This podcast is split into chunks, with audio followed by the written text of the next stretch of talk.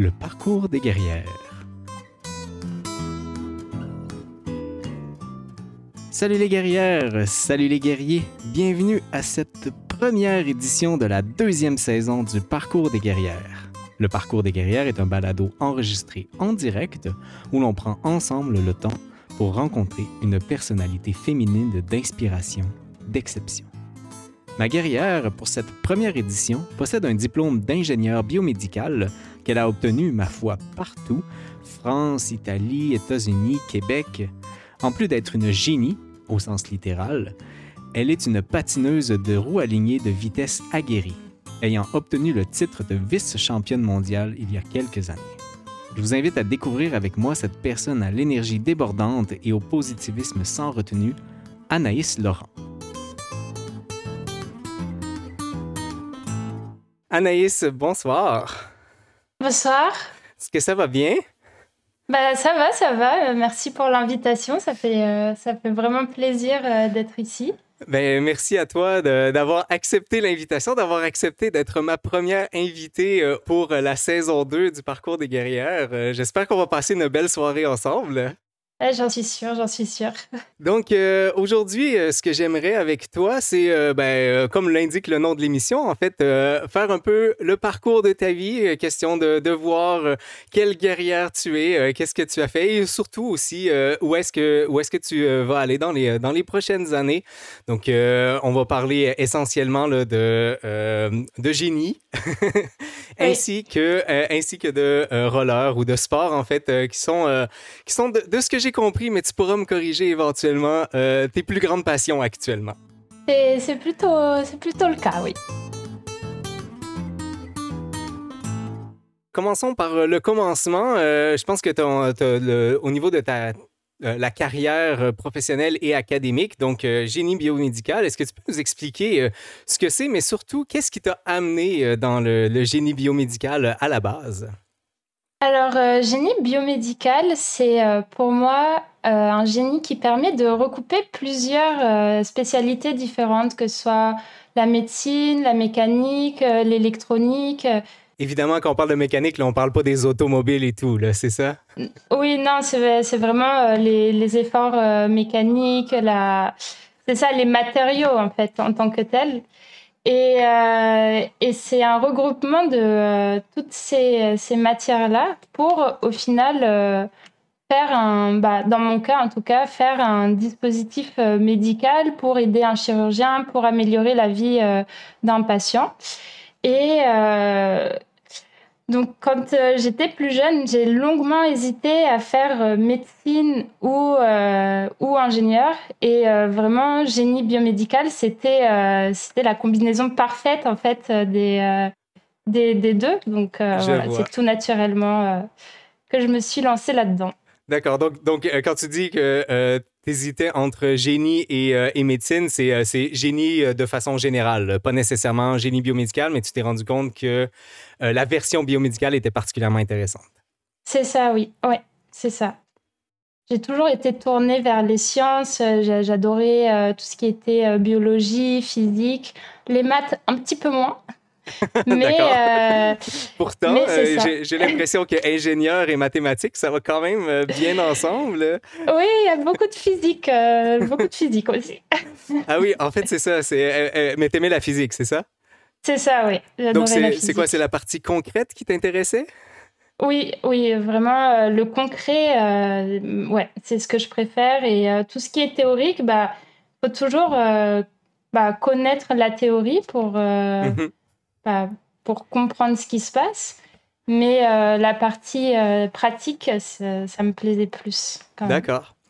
Et donc, euh, euh j'ai lu euh, certains, certains de tes projets. En, fait, à chaque fois qu'on lit des projets, je trouve, d'ingénieur biomédical, parce qu'évidemment, on en voit passer souvent au laboratoire, mm-hmm. je, je, trouve toujours que vous avez des projets vraiment cool. même, même quand c'est des projets d'études, ça reste des projets vraiment intéressants. j'ai noté mm. ici un truc sur avec les otorhino-laryngologistes. En quoi ça consistait? Ah, oui. En fait, c'était euh, pendant le, c'était pendant un stage euh, ingénieur que j'avais fait à Berlin. Donc c'était six mois et euh, je devais travailler sur l'insertion d'un implant dans les cordes vocales. Donc, une fois, enfin, si quelqu'un a un problème dans les cordes vocales et qu'on doit lui mettre un implant dedans, c'est savoir bah, comment mettre ce microscopique implant pouvoir euh, l'insérer. Est-ce que ça veut dire que euh, dans tes, dans, tes, euh, dans tes temps libres, tu as inséré des choses dans les gorges des gens, c'est ça? Non. D'accord, donc ça, ça, restait fait par des otorhinolaryngologistes. C'est ça, oui. D'accord. j'ai, en fait, j'avais parlé du, fait que les projets sont tellement intéressants justement parce que je trouve ça tellement aussi varié. Euh, donc là, il y a quelque chose aussi sur la mesure en rollerblade. Donc ça semble euh, être un peu à l'extérieur du, euh, évidemment, du biomédical, mais il y a aussi la fatigue neuromusculaire, chose sur laquelle tu as travaillé durant ta maîtrise. C'est ça. Est-ce que, est que les projets sur lesquels tu as travaillé étaient généralement des projets que tu choisissais par avance ou, euh, plutôt euh, c'est en t'intégrant à une équipe que tu euh, avais un projet sur lequel tu étais plus assigné? Donc, bah, si c'est plus en m'intégrant à l'équipe que j'avais un projet qui m'était assigné. Mais après, l'équipe de base, c'est moi qui la choisissais et mhm. euh, je savais un peu quel était le contexte et qu'est-ce que chaque équipe faisait. Après, le, projet spécifique, euh, c'était, euh, bah, ça se fait plus sur le tas, en fait. D'accord. Et, et, en quoi ça consiste, la fatigue neuromusculaire? la fatigue neuromusculaire, donc dans mon cas, c'était sur une répétition de, de mouvements. Donc, si, ouais, si une personne fait trop de mouvements dans un du, le même mouvement, au bout d'un moment, elle peut se fatiguer musculairement. Et bon, euh, pour simplifier vraiment la chose, euh, ça peut amener à des blessures. Et euh, moi, je voulais travailler là-dessus parce que bah, c'est ça, par mon passé de sportive, fallait tout le temps que je répète les mêmes mouvements, donc que je me mhm. fatiguais. Et puis, il y a, y a, vraiment beaucoup de blessures qui apparaissent. Donc, c'était. moi, je voulais axer mon projet plutôt sur la prévention de, de blessures à la longue. Super intéressant. Est-ce que ça signifie que tu es blessé également de ton sport? Euh, oui, un petit peu. Malheureusement. Est-ce que c'est évitable? Euh, c'est peut-être une question, euh, une question piège. Est-ce que c'est évitable de se, de, de, se, blesser à l'intérieur du sport? On reviendra sur la partie sportive plus tard, mais je suis quand même curieux puisque la porte est ouverte. Est-ce que, en, quel sens est-ce que tu pourrais reformuler? Est-ce que c'est presque tous les, euh, euh, tous les sportifs qui sont blessés ou euh, il y, a une forte majorité qui réussissent à ne pas se blesser? Ouf, pour moi, tous les sportifs sont blessés. D'accord. tous les sportifs ont, bah après, la blessure, elle est plus ou moins avancée, mais tous les sportifs euh, doivent vraiment faire attention à certaines blessures euh, qui peuvent apparaître euh, assez souvent. Mhm. Donc, donc c'est plus, c'est plus une mitigation. On essaie d'avoir moins de blessures plutôt que pas de blessures, c'est ça? Oui, c'est ça. Oui, effectivement. D'accord, d'accord. Euh, est-ce qu'il y a d'autres projets cool sur lesquels euh, tu penses actuellement que, euh, que tu as travaillé par, le, par le passé? Ben, ça peut même être des projets actuels, mais là, je sais que tu es en, en, industrie, donc peut-être que tu n'as pas le droit de, de, parler de tes projets actuels. Bah, je peux pas aller dans le détail vraiment de, du projet, mais en tout cas, je peux dire sur quoi je travaille. C'est donc sur des robots chirurgicaux qui, bah, qui aident, enfin, à assistante chirurgicale pour euh, aider le, chirurgien à faire euh, ses remplacements euh, orthopédiques. Et du coup, c'est vraiment intéressant parce que ça mêle plein de plein de, catégories différentes, donc tout ce qui est l'aspect mécanique, l'aspect software, même bah, prendre le point de vue du chirurgien, savoir pourquoi il préférerait avoir son instrument bah, son robot plus comme ci ou plus comme ça. Et mhm. c'est vraiment. Euh, D'inclure les, euh, les, préférences individuelles, c'est ce que tu veux dire? Oui, c'est ça. Mm. ça doit pas être très facile, ça. Euh, de... C'est pas facile, il faut savoir faire des compromis. mais, mais en tout cas, c'est bah, vraiment là, pour le coup, on se sent vraiment au cœur de la médecine et, et c'est vraiment ce qui me plaît. Donc, ça me fait poser la question d'ailleurs, euh, d'après toi, c'est quoi les qualités euh, nécessaires pour devenir une ingénieure euh, qualifiée, une bonne ingénieure? pour moi, donc l'aspect l'aspect humain, il est très important dedans. savoir travailler en équipe, c'est super important. aussi, il faut savoir prendre du recul et être quand même travailleur. en tout cas, les études pour devenir ingénieur sont pas très faciles. donc au début, ça passe par des phases où bah, enfin là, ça va être euh, d'un point de vue très scolaire. on a difficilement la moyenne. Et puis après, euh, vraiment, euh, à force de comprendre comment travailler et comment bah, faire les choses, comprendre qu'on nous demande et ce dont on doit apprendre, bah, en travaillant, ça, se passe bien. J'aime le fait que tu as parlé de, travail d'équipe. Je pense que l'image qu'on a de, quelqu'un qui est en ingénierie, c'est euh, quelqu'un qui travaille euh, sur ses trucs à lui. Euh, est-ce que. En fait, je dis ça, au moment où je le dis, je me rends compte que peut-être pas tout à fait vrai. moi, évidemment, j'ai plutôt l'image d'un ingénieur. Dans, un, dans une usine en train d'usiner des choses. Et c'est vrai que ça reste un travail d'équipe, mais ça, ça m'avait jamais frappé jusqu'à ce, que, jusqu'à ce que tu le mentionnes. Je trouve ça, je trouve ça bien comme, comme, comme vision. Est-ce que, est que ton travail est plutôt matériel ou il est plutôt informatisé? Euh, je dirais que j'ai vraiment de la chance parce que c'est assez, euh, c'est assez proportionné. J'ai pas, c'est pas que informatisé. Je dois aussi faire, euh, faire des choses avec mes mains. Et, et, ça, c'est, c'est vraiment un aspect qui me plaisait, enfin qui me plaît encore. Uh-huh. Mais après, c'est vrai que bon, bah, maintenant, avec les technologies, etc., euh, c'est beaucoup plus sur l'ordinateur, mais en tout cas, euh, on doit mettre euh, les mains dans le cambouis parfois. J'adore cette expression-là. Ton choix d'aller travailler finalement en industrie, ça se fait entre guillemets au dépend d'un travail académique. Est-ce que tu avais une raison pour laquelle tu as choisi le travail académique plutôt que le travail pardon, le travail industriel plutôt que le travail académique? Euh, maintenant, quand j'y pense, je n'aurais pas de raison.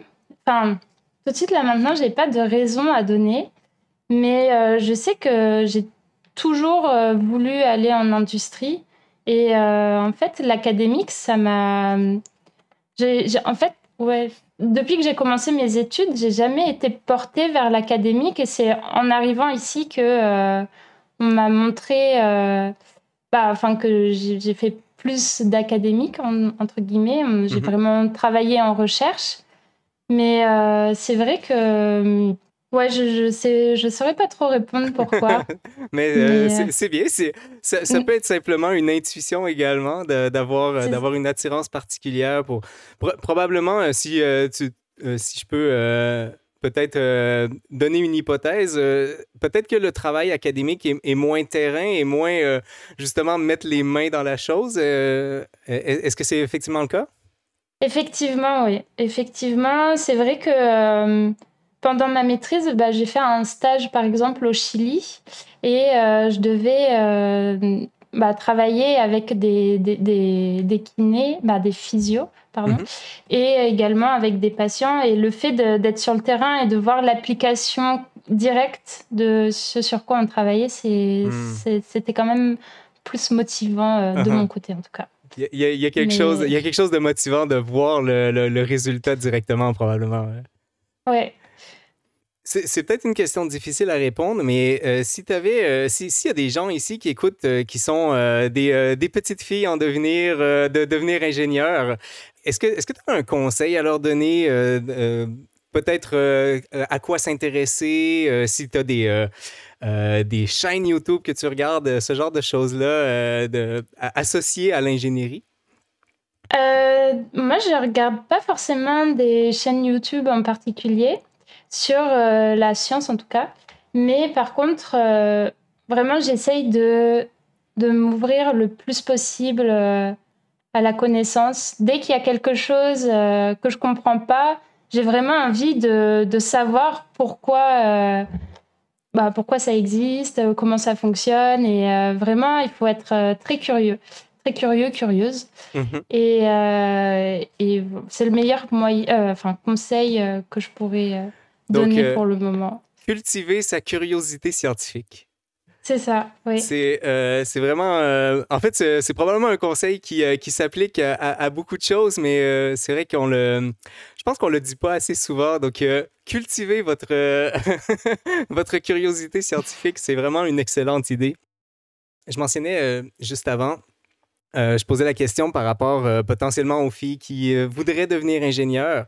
ça m'amène ça quand même à poser la question L'ingénierie, ça reste un milieu d'hommes. Est-ce que, euh, est-ce que ça a été difficile euh, le, d'entrer en ingénierie puis le, de, rester en ingénierie euh, par rapport au, au, genre?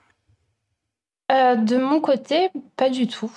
Vraiment, en fait, j'ai fait une école en France qui s'appelle l'UTC.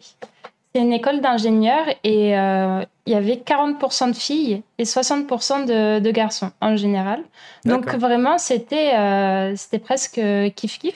Uh-huh. Donc euh, j'ai pas du tout été impactée par ça. Enfin, c'est ça. Vraiment, j'ai jamais vu vraiment de différence à être une fille. Et en plus, le fait de me tourner vers le biomédical, c'est vrai que il y a plus de filles, en tout cas, qui vont euh, dans cette branche-là, plutôt que, par exemple, en informatique, euh, en informatique, quoi. Est-ce que c'est l'équivalent aussi euh, au travail? Au travail, je dirais que oui. Mhm. OK. Ça fait quand même plaisir à entendre. oui. ça, semble être un changement de culture qui va dans la bonne direction, en tout cas. C'est, vrai. Après, j'ai peut-être eu de la chance dans mon parcours, mais en tout cas, en tout cas, oui. Ça. On peut, on peut quand même se dire que généralement, euh, quand on a de la chance, c'est qu'on l'a fait. on, fait souvent notre propre chance. Donc, euh, j'imagine que si, euh, si la chance était là, c'est que tu y as participé. Peut-être dernière chose à discuter concernant directement ton travail ingénierie. Donc, tu as, gradué il n'y a pas si longtemps. Et euh, j'en profite d'ailleurs pour, euh, euh, pour montrer une petite image de ta, de ta graduation. Et donc, donc, la graduation ici, la graduation ici, on voit que c'est fait de façon virtualisée. Donc, ben, évidemment, hein, c'était durant la pandémie, c'était très, vraiment très récemment. Comment c'était une, une graduation virtuelle? c'est vrai que sur le coup, j'étais très déçue de la faire euh, virtuellement. Parce que, en plus, euh, bah, comme j'ai fait un double diplôme, euh, j'ai gradué à la fois de mon école en France et à la fois de mon école à Montréal. Et au final, j'ai pu faire aucune graduation avec mes amis. Donc, uh-huh. sur le coup, j'étais un peu déçue. Mais bon, au final, c'est ça a été comme ça pour beaucoup de personnes. Et euh, puis, on s'est rattrapé une fois que les restrictions ont été. Euh, donc, donc tu as eu l'occasion de faire, euh, de faire en, présentiel quelque chose, c'est ce que tu dis? oui, bah, une petite, petite fête, ouais, mhm. c'est ça. Mm. c'est quand même bien. oui. Je me, je me, posais la question quand même, est-ce que, est-ce que le fait que ce soit virtuel a eu un avantage, même si c'était dommage? un avantage au niveau de ma présentation? Ben, peut-être ta présentation ou la, présence de personnes qui auraient pu être euh, outre-mer, par exemple. Euh, est-ce que tu as pu être un peu plus proche de certaines personnes qui n'auraient pas pu venir euh, autrement? Mais en fait, ma, vu que c'était au tout, tout début de la pandémie, Polytechnique a décidé de faire les, toutes les soutenances à huis clos. Ah Donc, personne n'a pu participer à la présentation. Donc, ça, ça a été plutôt, euh, bah, ouais, c'est ça, un peu dommage. Ah oui, donc il n'y a, même pas eu le, potentiel avantage de l'avoir fait en, en, virtuel. Malheureusement, non. Dommage. Ben, j'ai pas la photo, mais on, a une photo de toi aussi tout de suite après avec ton frère qui, euh, qui se félicite avec le champagne. Donc au moins, il y avait ton frère avec toi. C'est ça, c'est ça. Je lui ai imposé de venir chez moi. c'est bon. Il a pas eu le choix. C'était probablement une excellente idée. c'est ça, oui. Euh, je vois une question de Harem95 qui euh, demande euh, ce que aurait pu t'apporter le roller dans ton parcours professionnel? Je me devance moi-même parce que c'est évidemment une question que j'avais plus tard, mais je la prends tout de suite puisqu'effectivement, elle a du sens. Est-ce que, est que tu penses que ce que tu as fait dans, dans ton cheminement sportif a eu un avantage que tu peux encore utiliser aujourd'hui? Je pense que oui, clairement le sport, ça m'a fait euh, vraiment euh, aller dans les détails. Enfin, c'est ça, genre, essayer de vraiment être le, plus perfectionniste possible. Donc, ça a des avantages et des inconvénients, hein, bien sûr. Uh-huh. Mais euh, vraiment de de ne pas lâcher s'il y a un problème. bah, je me dis, euh, bah, sur le coup, c'est vrai que c'est un peu. Euh, ah, c'est embêtant. mais, euh, mais après, bah, c'est ça, il faut pas lâcher, il faut, faut, aller de l'avant, il faut continuer et puis il faut pas s'arrêter. quoi. Voilà. Je, je, trouve ça excellent comme réponse. Tu vois, je, je pense que ça, elle me serait même pas passée par la tête, mais je peux tellement euh, désolé, j'ai juste l'expression anglaise, là, relate euh, à cette, euh, à cette idée-là parce que en tant que musicien, on travaille aussi sur les détails. Et, mm. et effectivement, aujourd'hui, j'ai l'impression que le travail du détail me vient de cette, de cette formation-là qui nous pousse finalement à, euh, à améliorer chaque détail en permanence, de jamais laisser passer quelque chose qu'on pourrait mm. dire, ah, c'est peut-être pas si grave finalement, mais que ça va coûter, dans, dans, ton cas, quelques centièmes euh, qui, qui pourraient être importants pour euh, décrocher une victoire versus une deuxième ou troisième place. Ouais. Mm-hmm. merci pour la question, Arem. Je, nous sors euh, tranquillement euh, du côté, euh, du côté de, Génie pour faire une petite aparté parce que tu as, mentionné déjà Berlin, Chili, mais tu es allé à tellement d'autres endroits. tu es au moins allé, bon, évidemment en France, d'où tu viens, Italie, Allemagne, États-Unis, Montréal. Est-ce que tous ces endroits-là t'ont apporté quelque chose d'important? Ah, bah ça, c'est sûr. Hein? Déjà, il y a la langue, la découverte euh, d'une culture différente, euh, rencontrer des personnes, rencontrer, bah, c'est ça, surtout rencontrer des personnes d'horizons différents et qui ont chacune euh, vécu des expériences différentes ou qui, même dans leur vie de tous les jours, vivent différemment. Et, et vraiment, c'est une richesse que, que j'adore. Et si je pouvais déménager euh, tous les six mois, je le ferais. un pays à chaque six mois. Mais, euh, vraiment, euh, ouais, vraiment, j'adore, j'adore voyager, j'adore rencontrer des personnes différentes. Bah, après, je suis, parfois, je suis un peu timide, réservée, donc c'est le fait aussi de mhm. d'aller vivre en Italie. Donc, en Italie, je suis allée vivre toute seule quand j'avais 19 ans.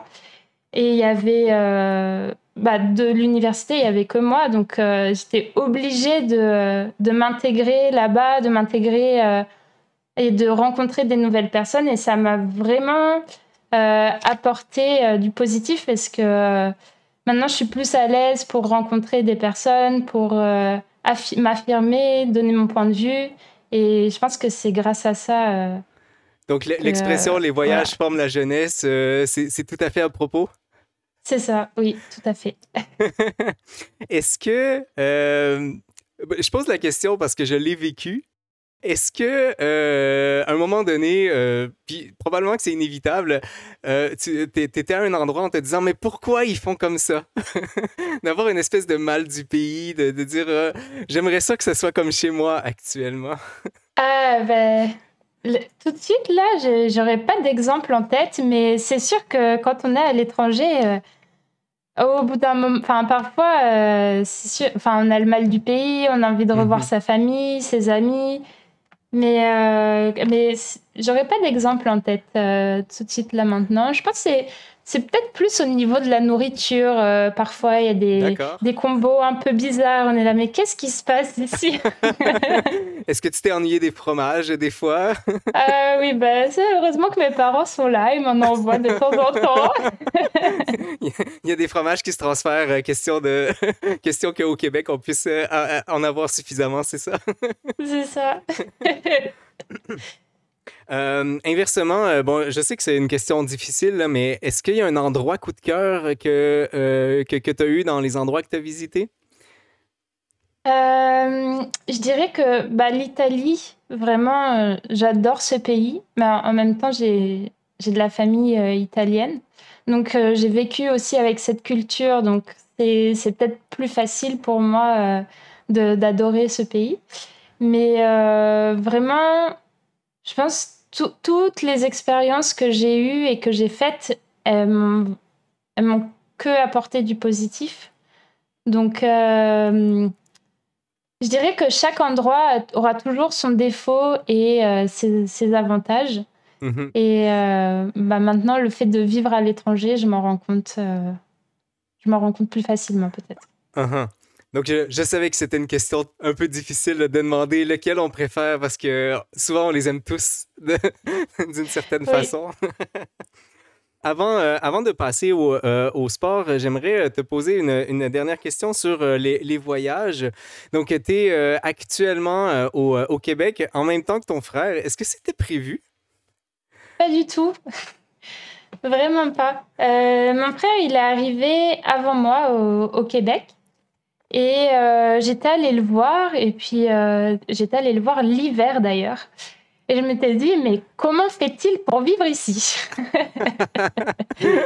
Et euh, en fait, l'opportunité que j'ai eue de venir habiter à Montréal, c'est vraiment grâce à l'école et c'est vraiment le cursus scolaire qui m'a amené ici parce que c'était euh, celui qui m'ouvrait le plus d'opportunités, qui m'ouvrait euh, le plus de portes et, et, qui me plaisait le plus? Donc euh, après, c'est vrai que de savoir que mon frère était là, c'était. ça facilite le choix. c'est ça, ça facilite le choix, effectivement. D'accord. Ben, D'ailleurs, on voit, on voit toute une, une fraternité ici. Là. En tout cas, lui, il a l'air d'être aussi content de toi de, de t'avoir tout proche. J'aime bien l'embêter. mais ça, ça, semble. Je, ne sais pas pourquoi, mais dans cette, dans cette photo-là, on imagine très bien qu'il va te rendre l'appareil bientôt d'une autre façon. d'une autre façon, tout à fait.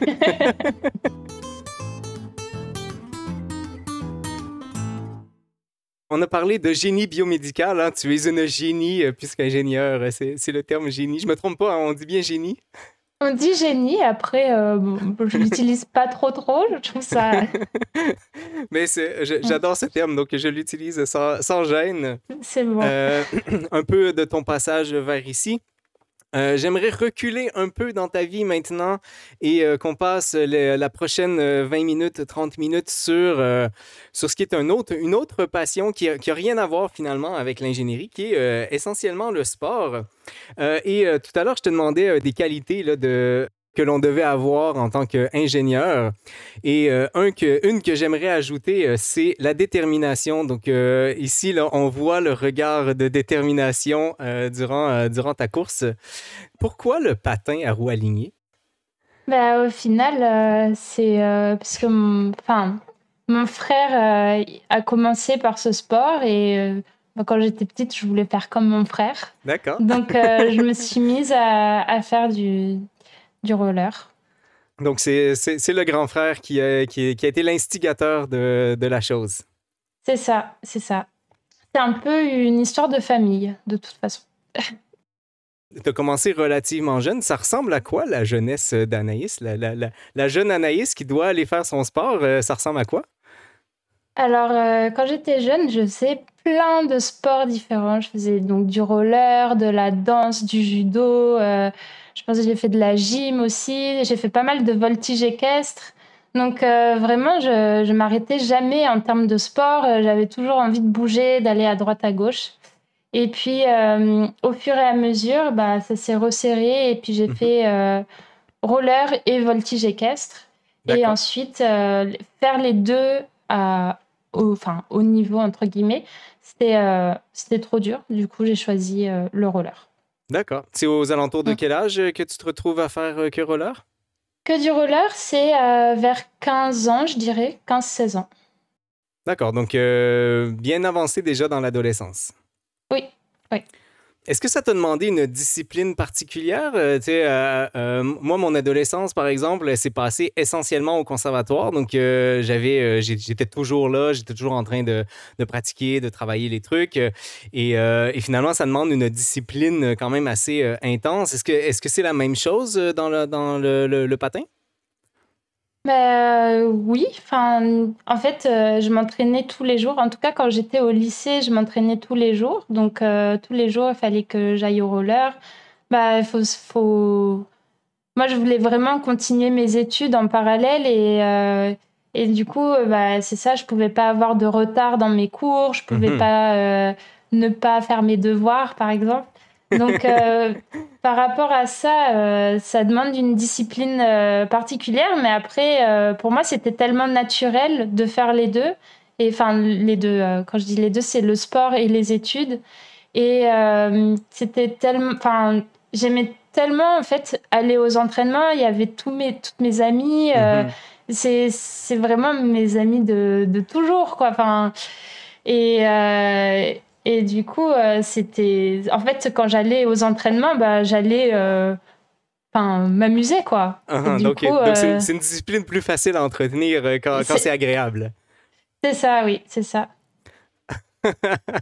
je, vais prendre cette question-là également. Merci, Arem, de poser des questions si intéressantes. Pain au chocolat ou chocolatine? Pain au chocolat, voyons! Pain au chocolat, donc on n'est pas dans la même équipe là-dessus. ah. Éventuellement, tu es recruté euh, ou euh, je sais pas comment ça fonctionne, mais par l'équipe de France. En fait, justement, comment ça fonctionne le recrutement pour, euh, pour être dans, dans l'équipe nationale? en fait, ça se passe par des, des compétitions, les championnats de France. On est classé en fonction de. Enfin, on a des, un certain nombre de points en fonction de nos résultats pendant la compétition. Et c'est les personnes qui ont le plus de points euh, pendant, enfin, qui ont le plus de points à la fin de l'année, qui sont convoqués à un stage euh, équipe de France. Et après, la sélection se fait pendant le stage équipe de France. D'accord. Une fois que tu es dans l'équipe, est-ce que c'est quelque chose de, entre guillemets, permanent ou il faut refaire à chaque année des, euh, des compétitions pour, pour y rester? Oui, à chaque année, il faut faire les compétitions, les stages. après, c'est vrai que si on était dans l'équipe de France, et que l'entraîneur nous connaît mieux, bah, peut-être que c'est plus simple d'y aller l'année d'après. Mais, Il y a du copinage un peu là. Euh, ouais, mais, mais dans l'ensemble, quand même, euh, fallait, fallait être là, fallait être présent pendant les stages, fallait montrer que euh, qu'on n'avait pas perdu de niveau, quoi. D'accord. ça, ça rigole pas trop. Uh-huh. Et euh, donc, euh, évidemment, euh, l'équipe de France, ça vient avec faire de la compétition. Est-ce que la partie compétition t'intéressait également ou c'était c'était pas quelque chose qui, te drivait tant? Je dirais que quand j'étais plus jeune, bon, j'avais pas très envie de faire de compétition. vraiment, je voulais faire du roller plus pour m'amuser. Bah, faire du sport en général, plus pour m'amuser. Mais après, en fait, on avait la possibilité de voir les championnats d'Europe par euh, bah, en streaming et quand je voyais les gens faire euh, des compétitions au championnat d'Europe, je me disais mais mais c'est génial. Enfin, j'ai trop envie de représenter mon pays. Vraiment, euh, c'est vraiment un, honneur. Et du coup, du coup, ça m'a donné plus envie, un peu plus envie de faire de la compétition. D'accord. Et donc, euh, ce côté euh, compétitif, est-ce qu'il t'est resté jusqu'à aujourd'hui? Je pense que oui, j'ai toujours une petite pointe de compétitivité au, fin fond euh, de mon être. Après, je dirais que bah, c'est sûr que pour faire de la, du haut niveau, il faut être compétitif. Mais je pense que je, pense que je l'étais pas tant par rapport aux autres en général. D'accord. Donc, naturellement, un peu moins compétitive, mais tout de même avec un fond de compétitivité. C'est ça. ton rôle à l'intérieur de l'équipe, qu'est-ce que c'était? Euh, là, je, je m'aventure dans, un terrain que je connais pas du tout, mais ça ressemble à quoi mhm. une équipe de, patins à roues alignées? Mais déjà, c'est un sport individuel. Donc, ça, il faut, faut, quand même le garder en tête.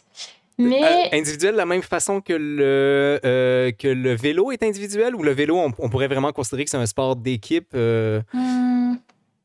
Non, bah, c'est quand même, ça ressemble quand même pas mal au vélo. c'est vrai qu'en vélo, bah, il faut, faut faire partie, bah, en tout cas pour les courses de fond, il y a une équipe qui est là et tu as un leader qui. bah, les coéquipiers doivent aider le leader. Donc, ça, on le retrouve au roller aussi.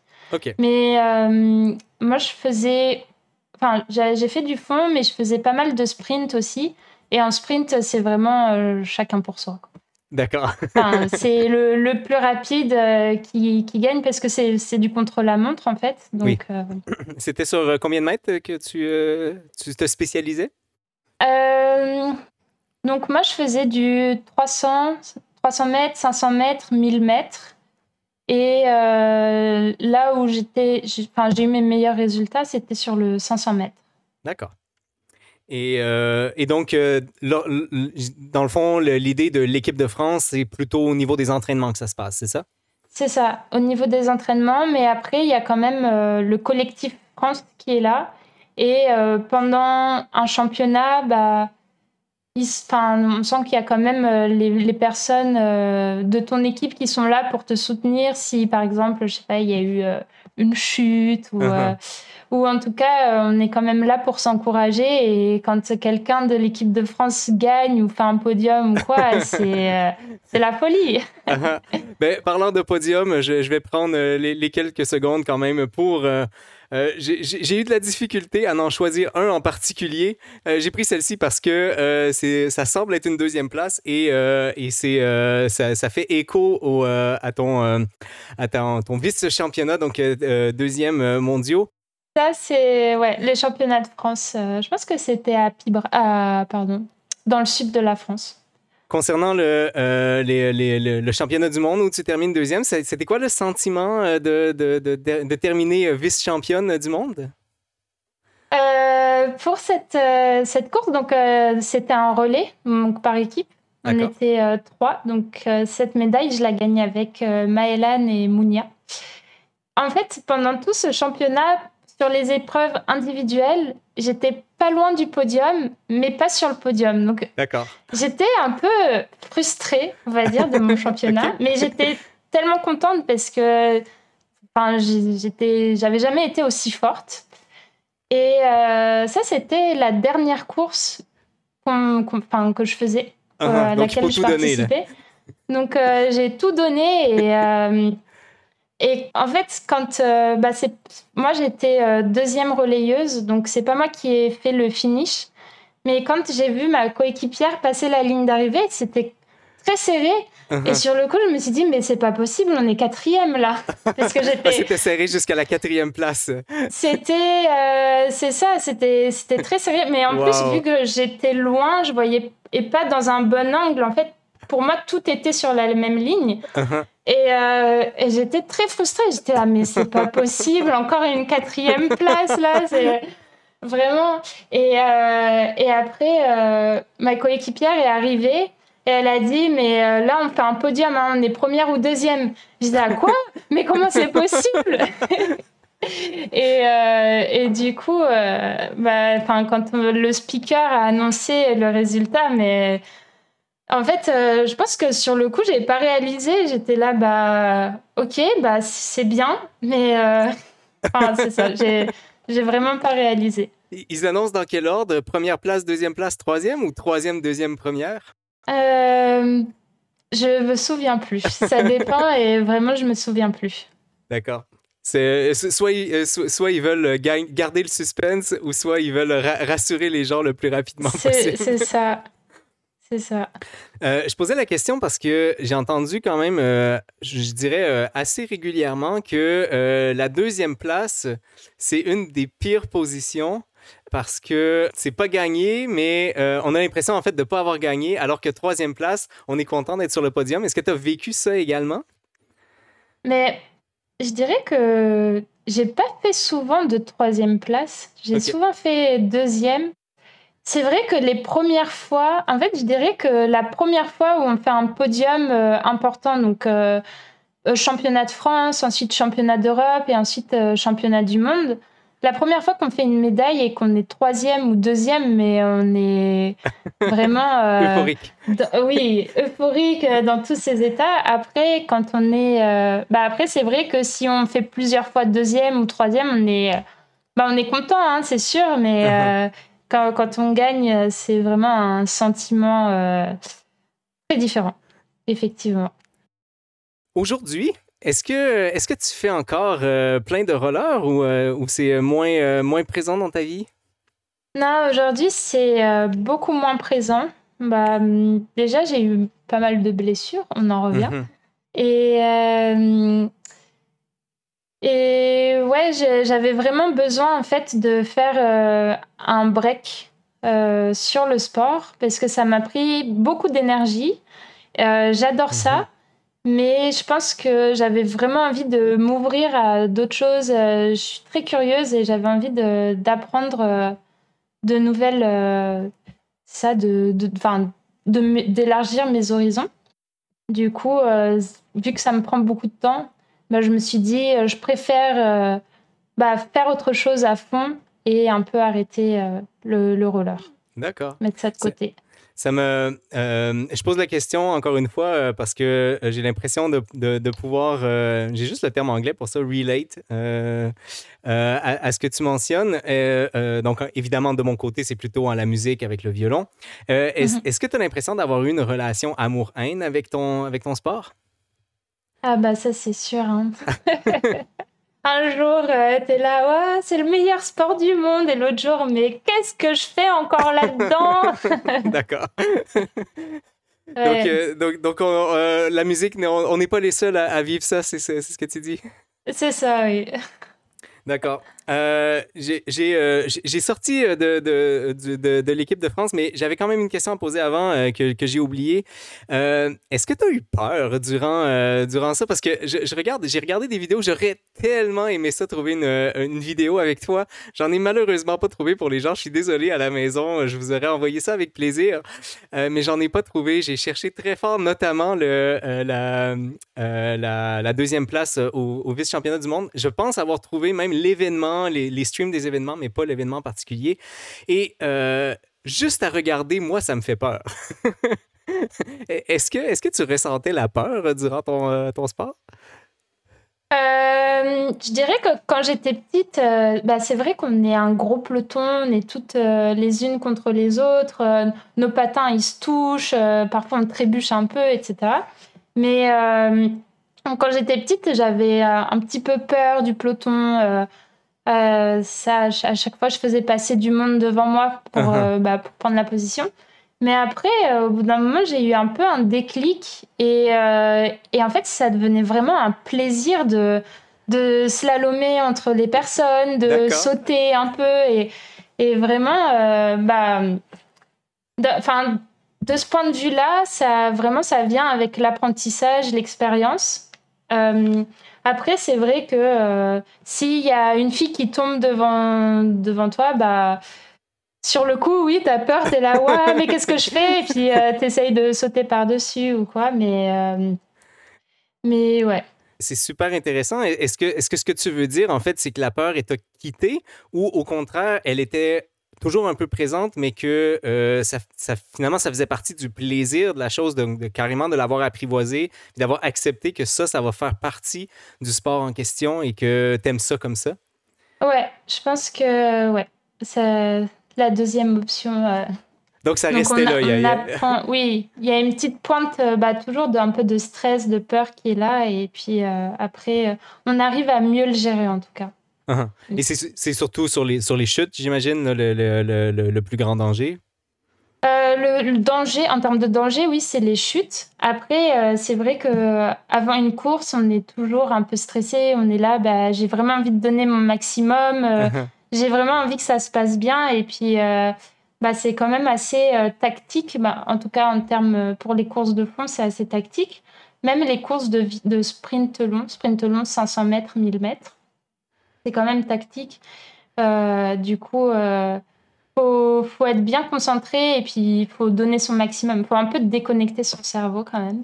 D'accord. Mais euh, D'accord. c'est comme faire une entrevue finalement. Ouais, c'est ça.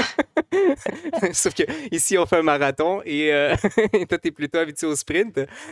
J'en profite pour faire un segue vers, euh, vers le prochain sujet que je voulais aborder. Euh, euh, c'est, je pense que c'est là où, où moi j'ai appris dans ma vie que, que tu faisais du, du, roller, du roller ou du patin aligné. C'est sur le marathon qui avait été organisé en 2019. Euh, j'ai une dernière image là, pour les auditeurs euh, du marathon en question. Donc, euh, voici ce qui semble être le départ. Donc, je parlais de la peur tout à l'heure.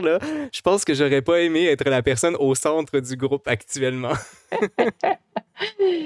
ouais, c'est vrai que ça chahute pas mal au milieu du groupe.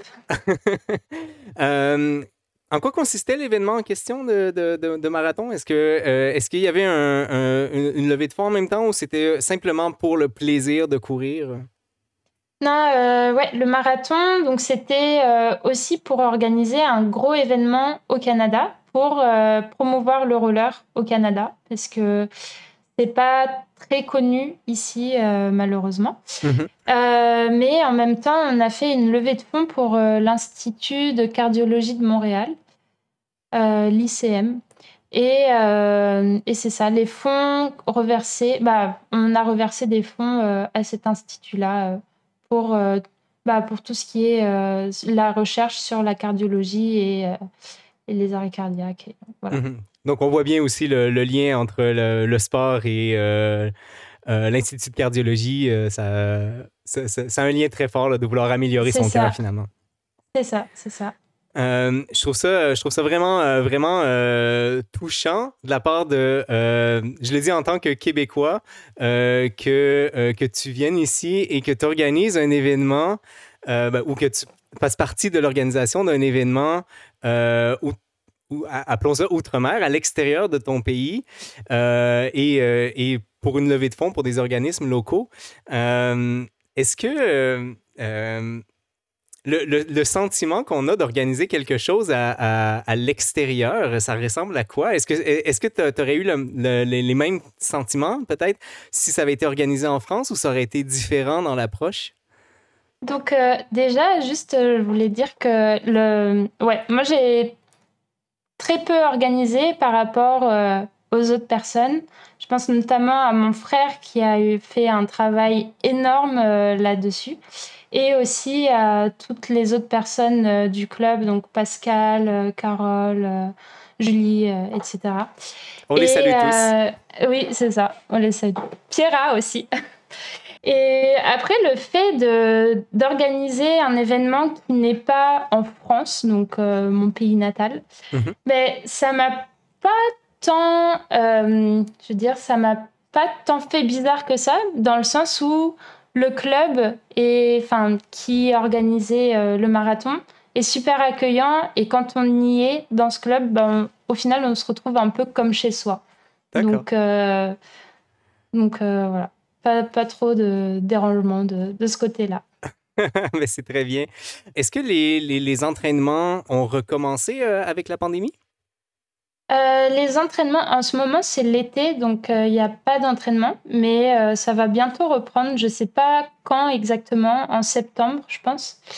Mais oui, avec les mesures sanitaires, en tout cas, ça va recommencer. Ça, mais ça avait probablement arrêté, hein, c'est ça?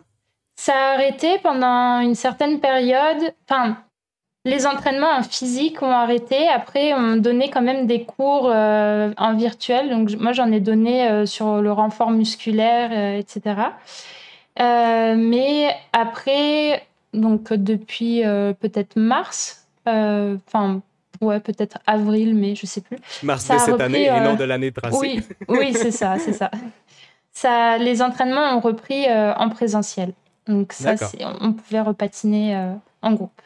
Ben, euh, si jamais ça intéresse les gens, euh, de, euh, c'est quoi le nom de l'organisme encore? Le VRL. C'est Vitesse Roller Laval. Voilà, donc euh, les, gens, euh, les gens de Montréal qui veulent s'y rendre, vous pouvez plus s'y rendre en rollerblade. si vous voulez aller faire du roller à Laval, eh bien vous avez la possibilité de le faire. Moi, j'arrive euh, à la fin de mes questions, Anaïs. Je te remercie grandement d'avoir été avec moi ce soir. J'espère que ça a été que ça a été plaisant aussi de ton côté. Euh, est-ce que est-ce qu'il y a une dernière chose que tu, que tu voudrais mentionner aux gens, peut-être des projets à venir, euh, une, peut-être une dernière question qui, euh, que, que j'ai laissée en suspens et que je, voulais garder peut-être pour la toute fin. est-ce a des projets sur lesquels toi tu travailles qui ne sont ni associés au, à, ce qu'on a discuté, donc l'ingénierie ou le, le rollerblade, que tu voudrais partager aux gens maintenant? Mais euh, je me suis mis aux travaux manuels maintenant, à faire de la couture et du tricot. Et oh! j'adore ça. Avoir su, je t'aurais amené mes tucs. Ah! J'ai commencé également en tant que pandémie le, le, tricot. ah ouais, ah, mhm. félicitations. Moi, mon, euh, mon dada, c'est les tucs. J'en ai jamais fait. C'est les, les, pulls. Les pulls, oh, wow, ok. Euh, mais mais euh, je, je t'assure que c'est largement plus compliqué faire un chandail que de faire, euh, faire une tuque. Donc, c'est, tu dis tricot et? et couture. D'accord. Donc, ouais. donc, tricot pour un chandail également? tricot pour un chandail. oui, c'est ça, chandail. Wow. Et en combien de temps tu fais un chandail? Bah, hum, j'ai fait, j'ai pris beaucoup de temps quand même. oui, j'imagine. J'imagine bien. D'ailleurs, il y a euh, Arim95 qui, nous, qui te demande si tu peux lui faire un tricot. Euh, je ne sais pas si tu sais qui est Arim95. si, si, je sais qui c'est. Bah, S'il est gentil avec moi, il en aura un. Sinon, non. Donc, euh, le, le, le, tricot, à condition d'être gentil, Arim. Et ce qui me semble être ton frère qui nous salue. Euh, donc, euh, on passe le salut également. Sur ce, euh, Anaïs, je te souhaite une excellente soirée. Merci encore une fois d'avoir été avec moi ce soir. J'ai trouvé ça vraiment plaisant de te, de, de, te rencontrer d'une autre façon. Je te connais parce qu'on était, on est ensemble, on a été ensemble, pardon, au laboratoire de simulation et modélisation du mouvement, mais on n'avait jamais vraiment pris le temps de se parler pendant une heure comme ça, je trouve. Et ça m'a vraiment fait plaisir de, te rencontrer ce soir comme première invitée pour euh, le parcours des guerrières? Bah, pareillement. Et puis, euh, c'est ça. Moi, j'ai été très, très honorée quand j'ai reçu ton message. Euh, j'étais très surprise. Et ça m'a fait, ça m'a fait chaud au cœur. Merci à toi, Benjamin, pour tout. Et j'ai beaucoup apprécié cet échange. Vous venez d'entendre le premier épisode de la deuxième saison du Parcours des guerrières avec Anaïs Laurent. Notre prochain rendez-vous sera avec Geneviève Provencher. Geneviève a travaillé une dizaine d'années en ressources humaines, puis a fondé la compagnie Flow, qui aide les travailleurs et travailleuses à la recherche d'emplois flexibles et d'un mode de vie plus équilibré. Sa mission? Rien de moins que de redéfinir le monde du travail. Si vous êtes intéressé à assister à l'enregistrement du parcours des guerrières, je vous invite à vous abonner à la page du Scientifique du lundi sur Facebook pour être notifié des différents événements à venir. Avec vous, c'était le Scientifique du lundi qui vous souhaite bonne science.